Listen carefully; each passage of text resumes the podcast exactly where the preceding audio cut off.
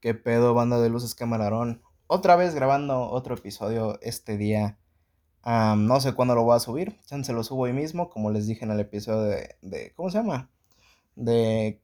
¿Cómo se llama? Pendejo. De preguntas y respuestas, perdón. Chance lo subo hoy mismo o chance me lo guardo para subirlo después. Y pues que al chile ya no me estén chingando con que suba capítulo un buen tiempo, ¿no? O a lo mejor si le subo los tres hoy mismo, pues chance ya no me dejan, ya me dejan de chingar otro mes. Pues esta vez vamos a hacerle una, una pequeña reseña muy corta, la verdad. No creo que el capítulo dure más de 10 minutos. A la película Nightmare Alley o El Callejón de las Almas Perdidas, perdón. La nueva película de Guillermo del Toro. La fui a ver el día martes con Emma. Un saludo a Emma, hasta donde quiera que esté. Vives muy cerca de mí, pero a la vez estás muy lejos. La fui a ver con Emma.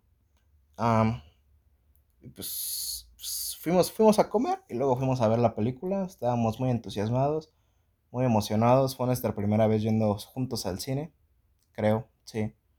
Este, y pues la vimos, güey. ¿De qué va la película? Yo he de confesarlo, se lo voy a confesar a Emma también. Yo jamás vi un tráiler de la película. Jamás, nunca vi ni uno solo. Y pues yo no sabía de qué, de qué trataba. Yo pensaba que era de un detective, una mamada así, porque nada más veía el póster y veía al pinche Bradley Cooper con sombrero. Y dije, ese güey es un detective. O sea, todo lo que pasó en la película fue una gran sorpresa para mí. Y eso me gustó mucho. La película va de un güey que va llega a trabajar a un circo y termina siendo un pinche ilusionista, así de que, ah, clarividente. Este, y pues empieza a hacer sus desmadres el güey con la clarividencia. Mm, ¿Qué me gustó y qué no me gustó de esta película? Algo que me gustó un chingo, pues fueron lo- lo- los, los actores y el elenco, güey. Tiene un elenco bien chingón. Tiene a, a Bradley Cooper, güey. Tiene a Rooney Mara, güey. Tiene a Kate Blanchett, a Willem Dafoe, a Ron Perlman, a Tony Collette, güey. O sea, tiene un elenco muy chingón. Tiene un elenco neta muy buenísimo. Regresan muchos actores de las películas pasadas de Guillermo del Toro. Eso me hace muy feliz. Me gusta mucho que reúse miembros de su elenco. Ron Perlman es una persona muy recurrente, muy, ándale, pendejo, recurrente dentro de su filmografía.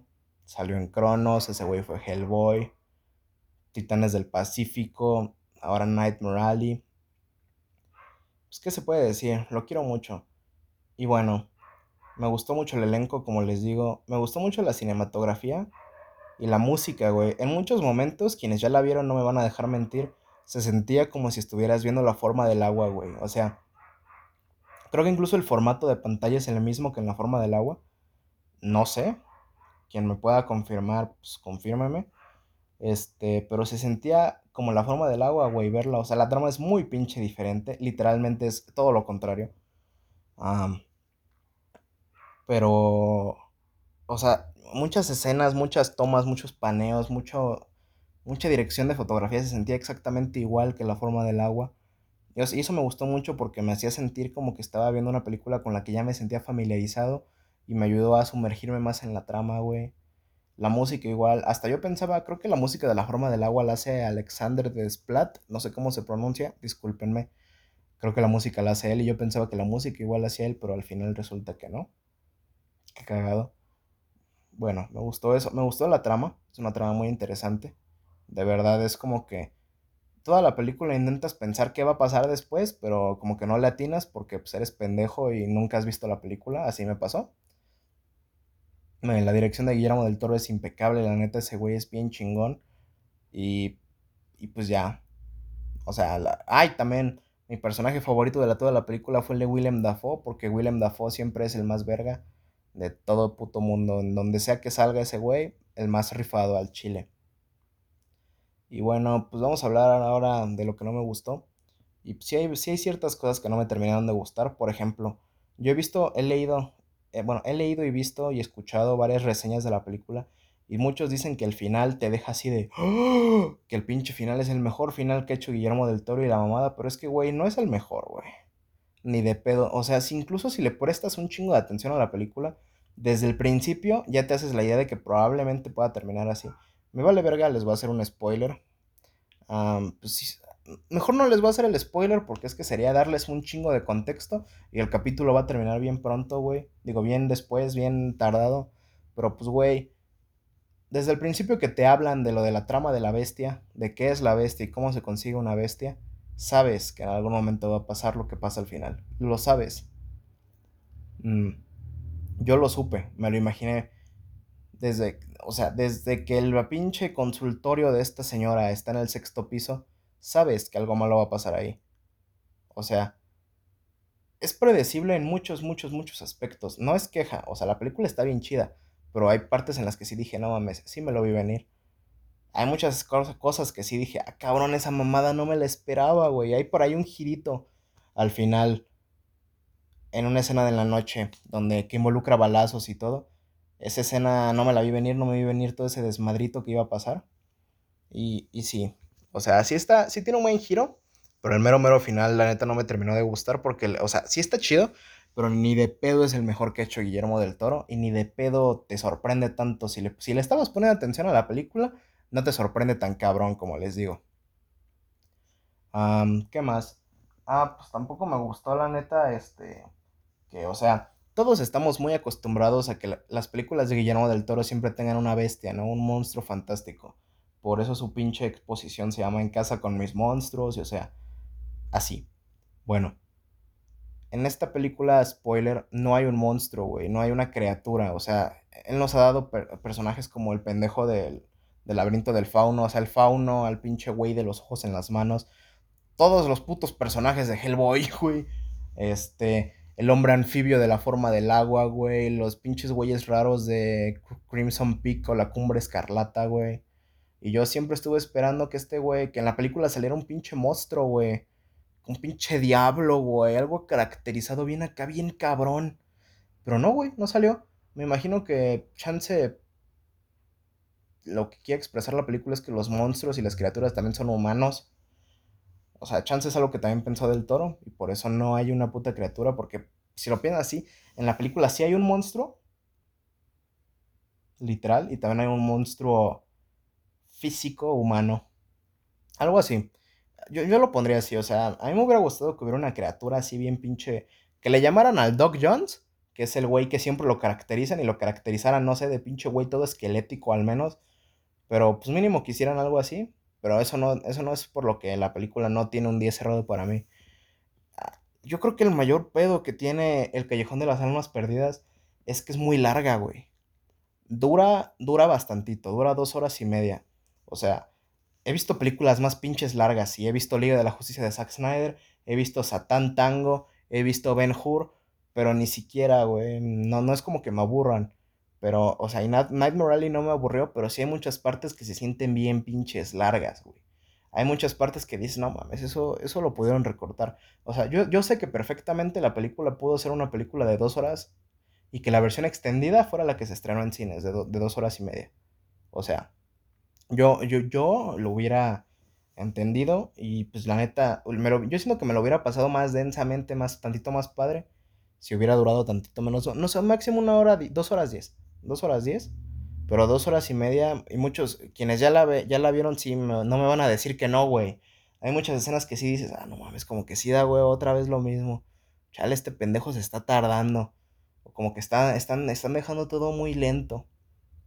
Y, y sí, y pues. Ay, que en la película nunca vi ningún alma perdida en un callejón, ¿eh? Así que el nombre, falso, ¿eh? Eso del callejón de las almas perdidas, mis huevos, yo nunca vi ningún alma perdida en el callejón.